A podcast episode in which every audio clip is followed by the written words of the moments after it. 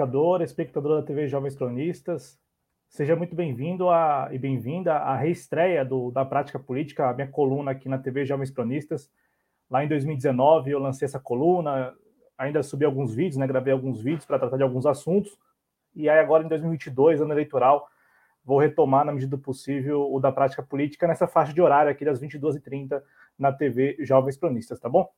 Quero agradecer de pronto aqui a Never e o Rogério Matu que já estão no chat. Quem estiver e puder acompanhar ao vivo o programa, vai ser muito bacana a sua participação pelo chat. O programa de hoje, é, que é o programa de reestreia, e também já vai dar um, um pouquinho aí para vocês, vou compartilhar com vocês um pouquinho também do formato do programa. A princípio vai ser um programa de 15 a 20 minutos, tá, gente? Então, é, eu não vou aqui ficar muito tempo no ar. Peço então o joinha, o like, né? A inscrição no canal na TV Jovem Experiência é fundamental. E se você puder contribuir financeiramente com o projeto, os meios estão todos aí na descrição do vídeo. Beleza? Vamos começar então. É, eu trouxe aqui para conversar com vocês na reestreia do programa um tema que vem me atraiu bastante, né? Que é o projeto de lei chamado, né, projeto de lei PL das fake news, que é o projeto de lei 2630 de 2020 do senador Alessandro Vieira do Cidadania de Sergipe. É um projeto de lei que, que está lá no Congresso, como já disse aqui, né, desde 2020 e que neste ano eleitoral há uma pressão do TSE, sobretudo, do Tribunal Superior Eleitoral, pela sua aprovação. Né? E aí já, já temos de pronto aí já um problema sério, né? Pelo menos na minha avaliação, um problema sério, que são as manifestações de ministros do STF, do TSE, cobrando do Congresso Nacional pela aprovação do projeto de lei, e não apenas cobrando, né? Já falando que se eventualmente o projeto de lei não for aprovado, o TSE e o STF, se de repente forem é, provocados, irão decidir sobre a questão, né? qual questão? A questão das fake news nas redes sociais, né? Antes de é, começar até compartilhar com vocês algumas imagens, né, algumas telas que eu produzi, eu quero compartilhar também com vocês dois pressupostos que me parecem ser assim, devem ser levados em consideração em relação a esse projeto de lei é, sobre fake news lá no Congresso Nacional. O primeiro pressuposto, pelo menos que eu pude observar, é mais o pressuposto de, da parte do Congresso Nacional, né, e também de setores do Judiciário, de darem uma resposta, por meio desse projeto de lei, a um, a um temor que existe na opinião pública, principalmente, né, com relação a esse fenômeno das fake news, das, das notícias falsas nas redes sociais. Né? Então, o Congresso Nacional, os setores do Judiciário têm se escorado nesse projeto de lei, o projeto de lei 2630, é, no sentido de, olha, se vocês da opinião pública estão preocupados com as notícias falsas, principalmente é, em relação ao processo eleitoral que se avizinha, é, estejam certos de que nós estamos cuidando desse assunto aqui no Congresso Nacional por meio desse projeto de lei. Esse é um pressuposto, né, mais uma mensagem aí para a opinião pública. Já um outro pressuposto que me parece também relevante, né, e tem muito a ver com o nome do programa, né, tem mais a ver também com a prática política lá em Brasília, me parece que o projeto de lei está sendo usado pelos congressistas e também por setores do judiciário para mandarem uma mensagem as grandes companhias que administram as redes sociais, né? No sentido de, olha, nós estamos aqui e podemos, como queremos, no caso o Congresso quer, queremos estabelecer parâmetros para o, o uso das redes sociais, sobretudo naquilo que diz respeito às questões mais internas das redes sociais, né? Porque o projeto de lei, eu vou compartilhar com vocês na sequência, o projeto de lei, ele, ele tem como objetivo, né, estabelecer algumas regras para as redes sociais e não para o uso das redes sociais, né? Regras que dizem respeito mais às companhias que administram as redes sociais, as mídias sociais, do que necessariamente é, o, o, nosso comportamento enquanto usuário né, da rede. O projeto de lei que está na Câmara dos Deputados neste momento, ele está sendo relatado pelo deputado Orlando Silva, do PCdoB de São Paulo, por isso que, inclusive, a miniatura né, é com a foto dele. O deputado Orlando Silva, ele foi incumbido ainda num grupo de trabalho da Câmara dos Deputados a encontrar um texto comum ali para atender a todos os interesses dos deputados né, em relação a esse tema das fake news.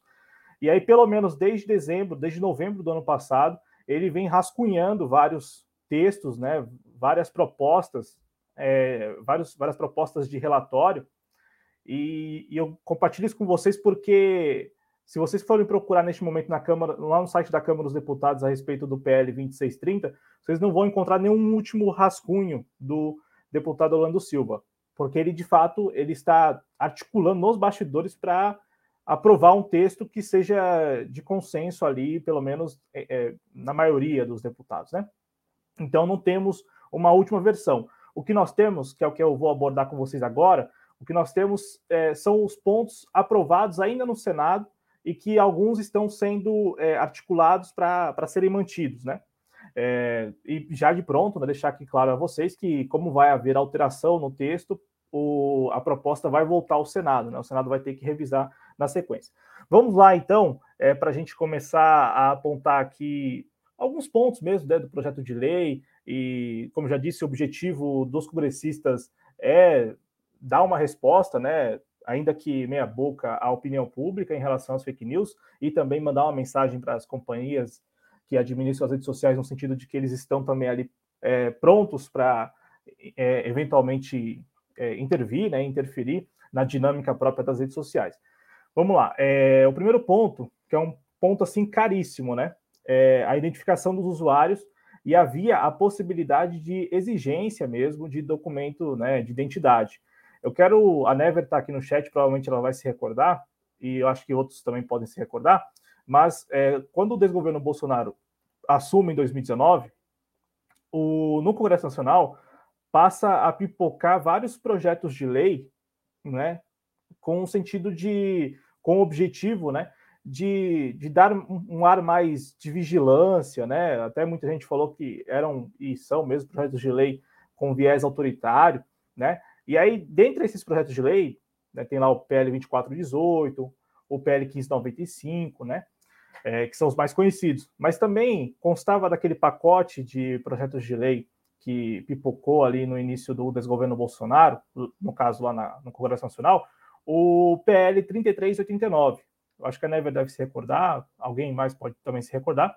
E do que se tratava esse PL? Esse PL 3389, que é de autoria do atual ministro da Comunicação, Fábio Faria, que é deputado né, pelo PSD do Rio Grande do Norte, é, o, esse PL tinha como objetivo obrigar a vinculação de CPF, né, CNPJ, a, a cada conta nas redes sociais. Né? Então, quando você eu, enfim, quem fosse criar uma conta nas, na, em alguma rede social, alguma mídia social, teria que vincular o CPF, né?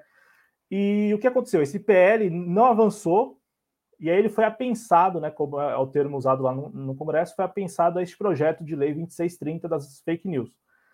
E no primeiro momento, ainda lá no, no Senado, havia discussão de incluí-lo, né, incluí-lo como, como um, um artigo né, nesse, nessa nova lei e tal. Né?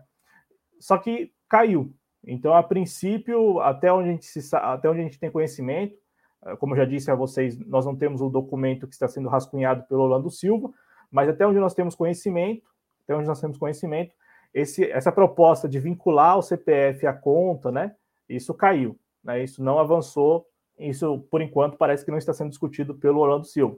Mas na, no Senado, na, durante a tramitação no Senado do projeto de lei, como esse PL do Fábio Faria, ele foi apensado, né? É, houve a discussão, sim, no sentido de vincular, né, de exigir. É, o que a proposta que passou no Senado e que está sendo discutida na Câmara prevê é a identificação dos usuários via CNPJ e CPF para a, contratos com operadoras né, de, de, serviços telefônicos, né, uma atualização a, em, em, relação à lei de 2003 que já prevê ali que em casos de compras, de pré-pagos e tal, é preciso sim vincular um documento de identidade. No caso, este projeto de lei, o PL 2630, ele prevê que seja o CPF ou o CNPJ, né, dependendo da pessoa. Aí. É, há um limite de há um limite, né, a previsão de um limite para o encaminhamento de mensagens. Este é um ponto também interessante porque hoje algumas redes sociais elas já prevêem, né, o limite de encaminhamento de mensagens. No entanto, é, trata-se de uma decisão interna, né, exclusiva da rede social. Ela não é obrigada a fazer esse limite, né, estabelecer esse limite. Segundo o projeto de lei, a rede social, qualquer rede social com atuação no Brasil com mais de 10 milhões de usuários, teria sim que prever a limitação de encaminhamento de mensagens. Um outro ponto também que foi caro e que parece que caiu na versão mais atualizada aí, enfim, em discussão pelo Orlando Silva, é em relação ao armazenamento de mensagens. É, o que, que o projeto de lei lá do Alessandro Vieira e o que passou no Senado previa? Previa que as redes sociais teriam obrigação, seriam obrigadas, no caso, é, a armazenar por três meses mensagens disparadas em massa. E aí aqui é interessante, né? O que, que o projeto de lei prevê como é, disparo em massa? É, Considera-se encaminhamento em massa o envio de uma mesma mensagem por mais de cinco usuários, cinco usuários, em intervalo de até 15 dias.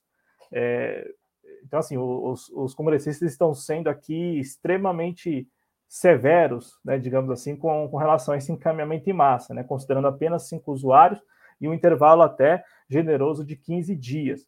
É, mas parece que esse trecho, até onde nós temos conhecimento, esse trecho também caiu, é, pelo menos não vai ser é, incluído pelo Orlando Silva no relatório final que deve ser apresentado na semana que vem.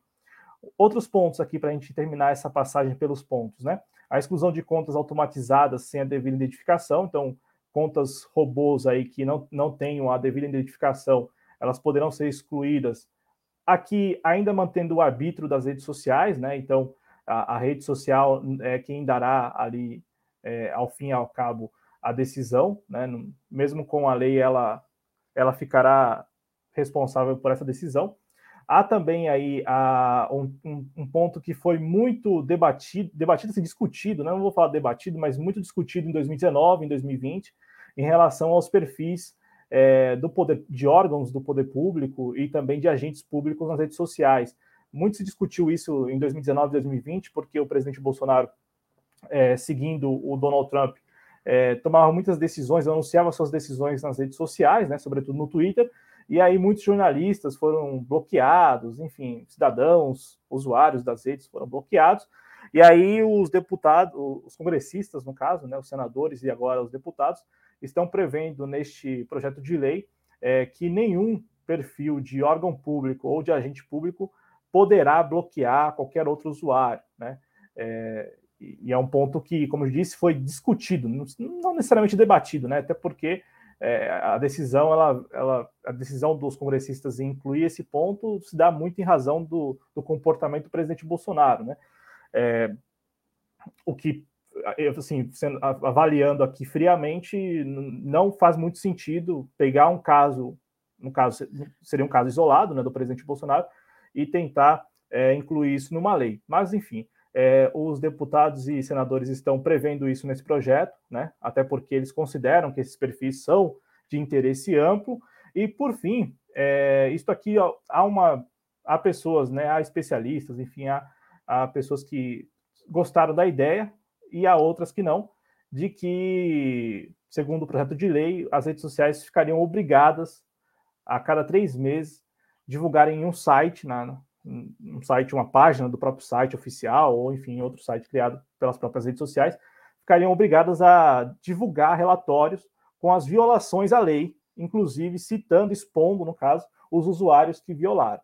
Né? É, há quem considere essa proposta, esse ponto, um ponto positivo, porque daria ampla transparência, enfim, a aplicação da lei por parte das redes sociais, né, das mídias sociais. Por outro lado, muita gente não gostou da exposição, né? Até porque, de novo, o projeto de lei, aí eu volto aos pressupostos, né? Como o projeto de lei ele tem dois pressupostos, como eu disse no início, um de tentar dar uma resposta à opinião pública que se sente temerosa em relação ao papel das, das fake news nas eleições, sobretudo de 2018 e das que estão chegando aí, né? Ainda há essa lenda urbana, né? Esse senso comum de que as, as fake news interferiram demais em 2018 e podem eventualmente interferir de novo agora em 2022. Né?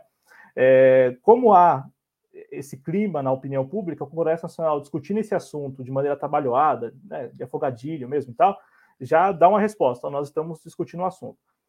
E o outro pressuposto, que é um pressuposto mais, como eu disse, assim, mais de bastidor, né, no sentido de até em certa medida intimidar as companhias, né, mandando a mensagem de que, ó, vocês, vocês também terão ou sofrerão influência da nossa classe política, da nossa classe ou de setores do judiciário, é, como os pressupostos eles são muito abstratos, né, e também têm interesses difusos, que não o de combater as notícias falsas, a campanha de desinformação, até porque o, o nosso Congresso e setores judiciários mal sabem como fazer isso. Eu acho que o mundo todo, é, no mundo todo, assim, pouco se aprendeu ou, ou pouco se sabe em relação a combater desinformação, né? Tem o chavão, né? tem o clichê de falar que se combate desinformação com informação, mas nós sabemos que há muitos interesses em jogo, então é, muito dificilmente o nosso Congresso ou o setor judiciário saberiam como combater ou enfrentar, né, no caso, as notícias falsas. Por isso que o projeto de lei ele é abstrato e ele garante ainda, mantém certa arbitrariedade no, em relação ao usuário por parte das, da, das mídias sociais. Né? Então, na prática, pouco vai se mudar com a aprovação do projeto de lei. Né? Único, os dois únicos pontos assim, que me pareceram mais relevantes são esses que eu já citei mais de uma vez para vocês. Né? É, deixa eu aqui a Never, agradecer a Never, como eu disse, ao Rogério Matucci, o Adriano Garcia, nosso editor responsável, também está por aqui. Ele disse que parece bem autoritário esse projeto. É, faz, fazendo a leitura do que foi aprovado no Senado, é, você tem, tem pontos, tem um ponto, por exemplo, que é muito controverso com relação às mídias sociais, né, no caso aos aplicativos de mensagem, como WhatsApp e tal, Telegram, deles é, serem obrigados a excluir a sua conta, né, a conta do usuário, desde que aquele número ele não tenha mais vinculação com aquele usuário. Então, eventualmente, você não paga a conta do telefone, né, do pós-pago ali seu Vivo Controle, enfim, né? Estou dando o nome aqui da Vivo porque eu só lembro da Vivo, mas tem, tem outros aí, né? É, você não paga. Aí passa um mês, a operadora vai lá e desvincula o seu usuário daquele número. Se você não tem mais acesso àquele número, a rede social poderia, segundo a lei, poderia te excluir, né? Poderia excluir sua conta. É, este é um ponto que ainda se mantém no relatório, pelo menos é o que a gente sabe, está sendo articulado aí, mas se mantém também na versão que deve ser apresentada na semana que vem pelo Orlando Silva, né? O deputado do PCdoB. Caberá a ele encontrar um texto, como eu disse, que, que unirá aí é, todos os interesses do Congresso Nacional em relação a esse tema. Né? Como eu disse, é um tema que tem apelo também né, na opinião pública, então é bom ficar de olho. Mas, assim, fazendo uma leitura muito, muito por cima, na prática, na prática, assim, na prática, as redes sociais ou as, as big techs elas continuarão dando as cartas, né? Elas continuarão dando as, dando as cartas com um, um, pouco mais de, digamos assim, de acompanhamento da classe política e de setores do judiciário, né? Que é o que nós vamos abordar agora. Né? Já está com 18 minutos de live, achando que ia dar só 20, mas vamos lá que tem pouca coisa e dá para a gente ainda abordar. Por que setores do judiciário? Nas últimas semanas, acho que nós tivemos uma noção muito clara de que este projeto de lei ele mexe com vários interesses e muita gente está, de fato, de olho nele. Né? O primeiro a se manifestar foi o Luiz. Perdão.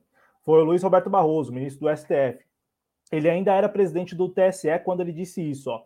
Se não for aprovada a lei, é uma situação em que não há lei específica. E aí é muito possível que o judiciário seja provocado, ou o TSE ou o STF ou no âmbito de uma ação já existente no Supremo que essa matéria venha a ser enfrentada.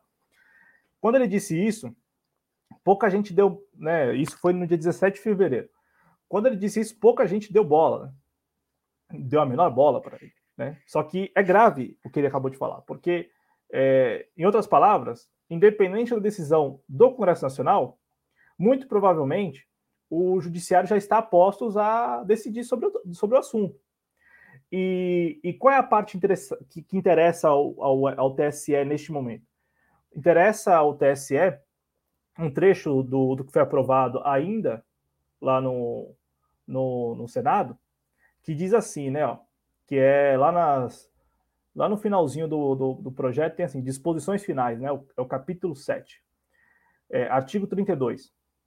Os provedores de redes sociais e de serviços de mensa mensageria privada deverão ter sede e nomear representantes legais no Brasil. Informações que serão disponibilizadas em seus sítios da internet, bem como manter acesso remoto a partir do Brasil aos seus bancos de dados, os quais conterão informações referentes aos usuários brasileiros e servirão para a guarda de conteúdos nas situações previstas em lei, especialmente para atendimento de ordens de autoridade judicial brasileira. Este é o ponto que interessa ao TSE, porque com isso é, as redes, a, a, rede social que por enquanto não, não faz parte ali do pool de, de, de, de, redes sociais que estão de que está com o TSE, né, que é o Telegram, ele nesse caso já porque ele não tem representante legal no Brasil, a não ser é, um, pelo que saiu no Poder 360, ele tem um, um escritório de advocacia que trabalha para o Telegram aqui no Brasil, mas em relação a, a, a, propriedade intelectual, né, lá do Rio de Janeiro, com exceção, e, e, eles foram bem categóricos, os advogados, em entrevista ao Poder 360, bem categóricos em falar que eles só cuidam de propriedade intelectual, então, é, no caso aí de, eventualmente, alguma decisão judicial contra o Telegram, não haveria um representante legal no Brasil, né? E, e este ponto, este, este, que eu li para vocês, que consta desse projeto de lei, que foi aprovado no Senado, que muito provavelmente vai ser mantido também na Câmara, é, talvez eles alterem esse, esse, ponto sobre os bancos de dados, né? É, no caso, os bancos de dados, dados serem mantidos aqui no Brasil, mas com exceção disso, o ponto que interessa ao TSE é o de que a obrigação, né, ou a obrigatoriedade, né, de, de que a rede social tenha um representante legal no Brasil, tenha, né, como está aqui, ó, deverão ter sede e nomear representantes legais no Brasil. E aí, por quê? Porque o Telegram é o único das redes sociais, né? O Kawaii, o TikTok, o pessoal do, do Meta lá, né? Da, da Facebook, Instagram, Twitter, é, Google, de maneira geral, já estão lá no pool do, do TSE em relação a fake news, né? O combate às fake news e tal nas eleições. Só o Telegram que não faz parte.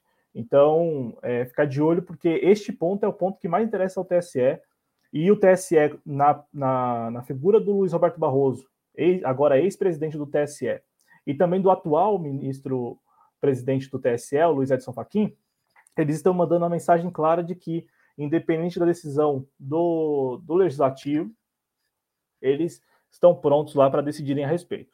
O Luiz Edson Fachin disse, mais recente, né, no dia 23 de fevereiro, o seguinte: não havendo pronunciamento legislativo, é possível que o Poder Judiciário seja provocado a se manifestar. Nós estamos examinando, até por cautela e precaução, as experiências existentes em outros países. Então, mais um ministro que é, dá uma, uma declaração de que está pronto ali, se, se eventualmente o Congresso decidir o contrário, né, decidir não aprovar o projeto, enfim, não, não, não discutir o projeto, é, caberá aí ao judiciário decidir a respeito. Mais uma vez, né? Como tem se tornado rotina aqui no Brasil nos últimos anos.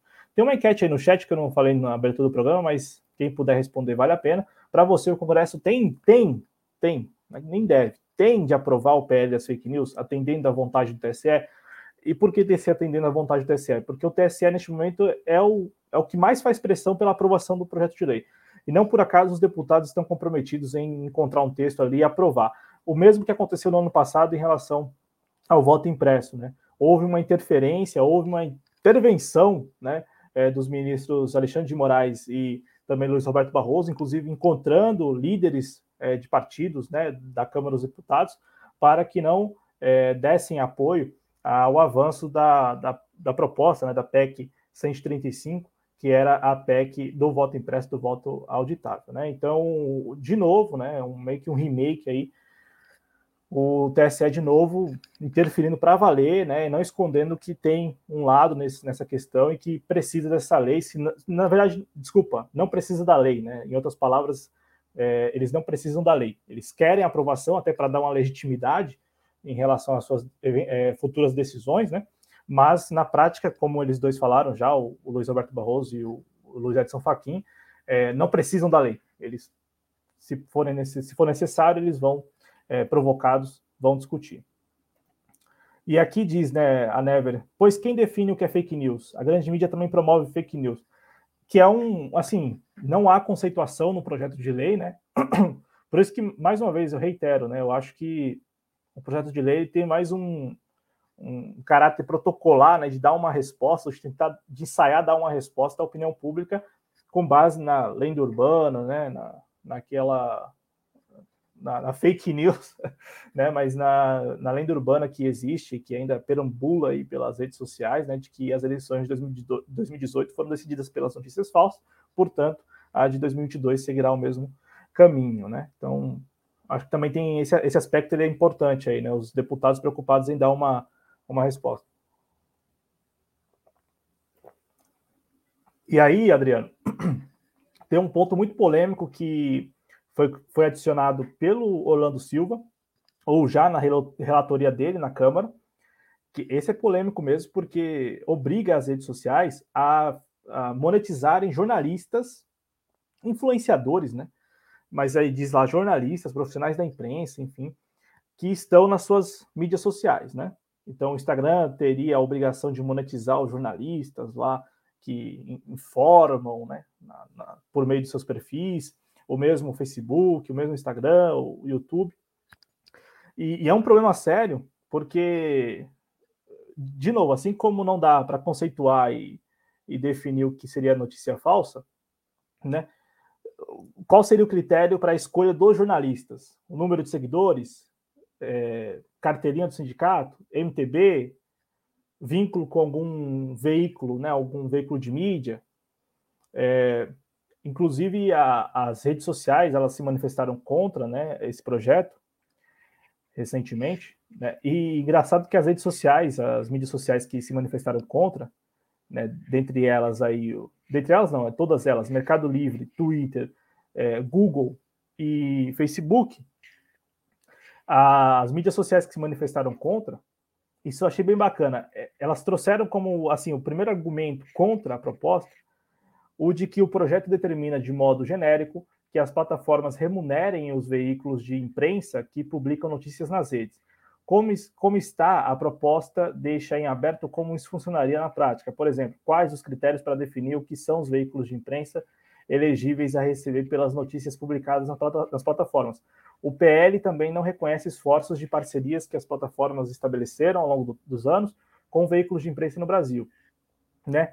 E aí é engraçado esse ponto aqui, né? As, olha só, hein? as redes sociais com os seus algoritmos, né, bem calibrados aí para invisibilizar mesmo conteúdo, conteúdo independente, fala o seguinte: é, o pé, é, isso pode acabar favorecendo apenas os grandes e tradicionais veículos de mídia, prejudicando o jornalismo local e independente. É, e, limitando o acesso das pessoas a fontes diversificadas de informação. Associações de jornalismo, né, inclusive isso é verdade, né, associações de jornalismo, jornalismo e profissionais da imprensa assinaram um manifesto em 2021 chamando atenção para os efeitos negativos e pedindo a remoção do artigo do texto do projeto, o que até agora não ocorreu. Né? E, o, pelo que eu li, o Orlando Silva está disposto a manter esse trecho. Esse trecho é interessante, né, porque vai beneficiar, obviamente, os veículos, os grandes veículos da imprensa, né, da mídia hegemônica, alguns, alguns influenciadores por terem vínculo né, com esses veículos, e, e, assim, o, o, espaço que nós temos, ou qualquer outro veículo independente tem, provavelmente vai acabar de vez, né? E o mais bacana é que as redes sociais, né, é, assim, claro, preocupado com o lado financeiro, né, de ter que monetizar todo mundo e tal, pagar, né, para uma Folha de São Paulo da vida ou para um Estadão da vida, monetizar esses caras, é, usa como argumento contrário à proposta a, a, ideia de que as mídias sociais permitem uma diversificação de fontes. Né? A gente sabe, tem uma diversificação mesmo de fontes. Né? Você tem canais aqui no YouTube para todo lado, você tem perfis também nas outras redes. No entanto, o algoritmo está calibrado para invisibilizar esses, é, essas fontes diversas que a nota ali do, da, da, das mídias sociais cita, né? Então, é bem bacana como, neste momento, aí as redes sociais vão lá e, e falam que é importante a, a, diversificação das fontes, né? Quando a própria rede social, por meio de seus algoritmos, invisibiliza essas pequenas fontes, né? Assinaram essa nota aí o Facebook, o Instagram, o Google, Mercado Livre e também o Twitter. É, por enquanto, deixa eu ver aqui, deixa eu ver aqui nossa parcial, né? Temos 71% dos votos para o não e 29% para o sim. Então, por enquanto, a maioria esmagadora discordando da ideia do Congresso aprovar um projeto de lei para atender apenas exclusivamente a vontade do TSE. Arthur Luiz está aqui com a gente, cronista lá no Rio de Janeiro, muito provavelmente vai estar no sábado no Redação, hein? Retorno do Arthur Luiz aqui na TV Vai Esclarecer 2022. E, e só para concluir esse tema, deixa eu ver se eu separei. Ah, Semana passada vocês acompanharam, né, o, o embrólio envolvendo o Telegram, né, que tomou tem uma escalada, né? Até porque muita gente, quando o Alexandre de Moraes decidiu, né, ó, ou o Telegram intervém e exclui as contas, pelo menos as contas ali verificadas do Alan dos Santos, da, da rede, ou o, o aplicativo, a mídia, a mídia social, a rede social, vai ser bloqueado no país, muita gente esperava, inclusive nos grupos que eu, que eu estou no Telegram, muita gente começou a compartilhar dicas de VPN e tal, né? Para driblar o bloqueio, eventual bloqueio, porque muita gente esperava que o Telegram não fosse atender, é, não fosse atender a decisão judicial, não fosse é, cumprir a decisão judicial do Alexandre de Moraes, né? O que aconteceu foi o contrário, né? O Telegram cumpriu a decisão, pelo menos os canais verificados do Alan dos Santos estão fora do ar, e isso não é uma exclusividade brasileira, né? Também nesse contexto aí de conflito lá na Ucrânia, o Telegram, também cumprindo a decisão judicial na França, é, decidiu bloquear o, o, canal da Russia Today França no, na rede social, né? Então o Telegram, é, com precedentes aí que muita gente não, não esperava, né? Muita gente não esperava que o Telegram fosse é, cumprir as decisões judiciais, né?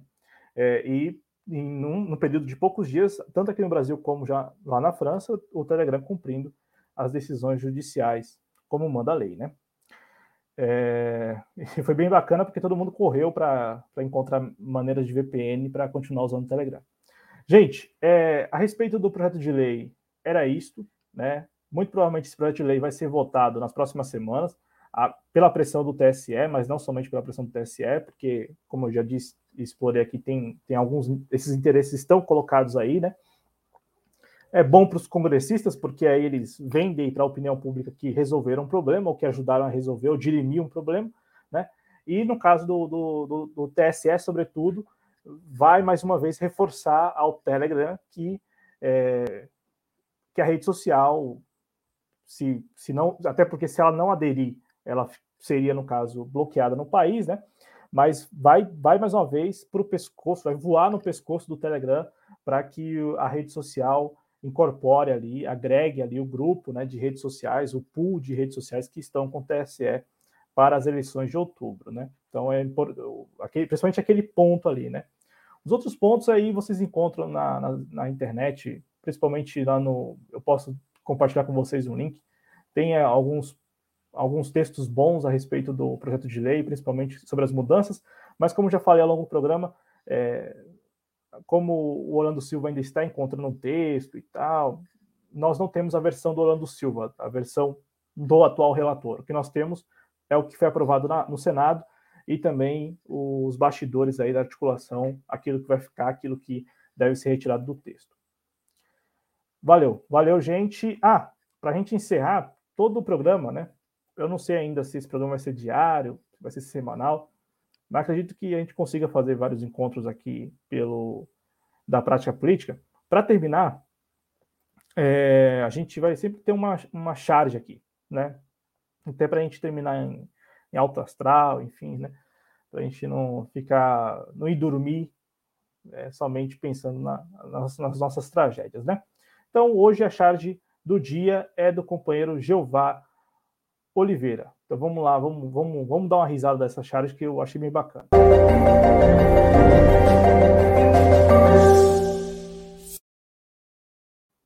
Lembrando que o Jeová já esteve aqui na TV Jovens Cronistas, esteve num clube da esquerda, né? Vamos lá, a charge do dia por Jeová Oliveira.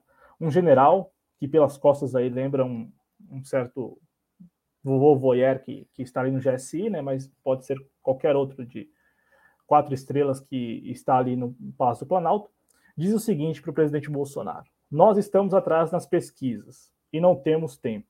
Só existe uma coisa a ser feita. Aí o presidente Bolsonaro pergunta: Que?